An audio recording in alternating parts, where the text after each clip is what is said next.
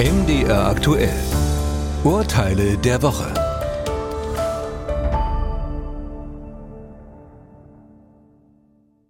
Familie Wartenbach hat ihr Traumhaus gefunden. Die Finanzierung, die steht allerdings noch nicht. Mit ihrem Makler hat sie vereinbart, dass das Haus einen Monat lang reserviert wird. In dieser Zeit darf das Haus anderen Interessenten nicht gezeigt werden. Dafür werden 4200 Euro fällig, die laut Vertrag auch dann nicht zurückgezahlt werden, falls der Kaufvertrag nicht zustande kommt. Und tatsächlich, die Familie findet keine Bank, die den Kauf finanziert.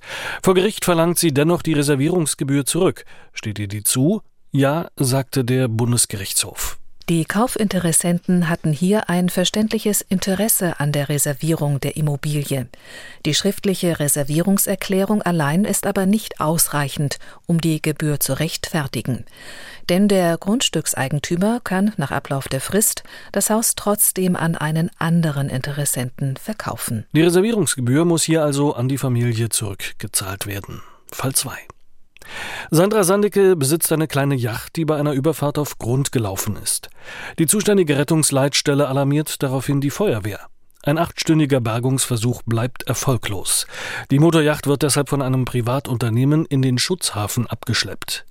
Die Gemeinde verlangt nun von Frau Sandecke 5800 Euro für den Feuerwehreinsatz. Doch die lehnt ab. Sie habe die Feuerwehr ja gar nicht verständigt. Der Einsatz sei auch gar nicht nötig gewesen, denn einen Wassereinbruch oder einen Ölaustritt habe es nicht gegeben. Vielmehr sei durch die Bergungsversuche ein Totalschaden an der Yacht entstanden. Das Abschleppunternehmen anzurufen hätte völlig ausgereicht. Die Richter am Verwaltungsgericht Koblenz hatten für diese Argumentation kein Verständnis. Von der Feuerwehr mussten Vorkehrungen getroffen werden, um einen möglichen Schaden zu minimieren. Dabei kam es auf die Beurteilung zum Einsatzpunkt an.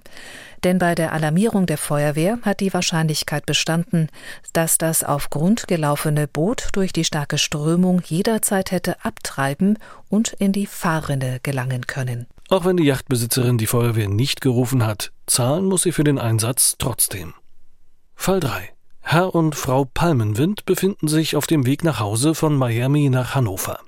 Wegen einer ungeplanten Umbuchung müssen die beiden eine Zwischenlandung hinnehmen, auf der sie sage und schreibe viereinhalb Stunden Verspätung haben.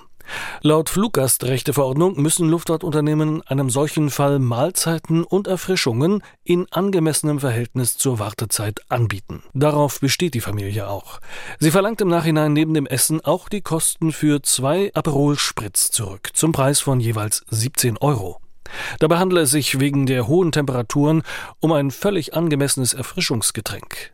Am Amtsgericht Hannover sahen die Richter das völlig anders. Bei alkoholischen Getränken wie dem Aperol Spritz handelt es sich nicht um Erfrischungen im Sinne der Fluggastrechteverordnung. Ganz im Gegenteil dürfte deren Wirkung im Regelfall gegenteilig sein. Grundsätzlich sind Airlines bei Verspätungen oder Annullierungen von Flügen auch nicht verpflichtet, die Kosten für alkoholische Getränke zu erstatten. Es gibt hier also kein Geld zurück. MDR aktuell das Nachrichtenradio.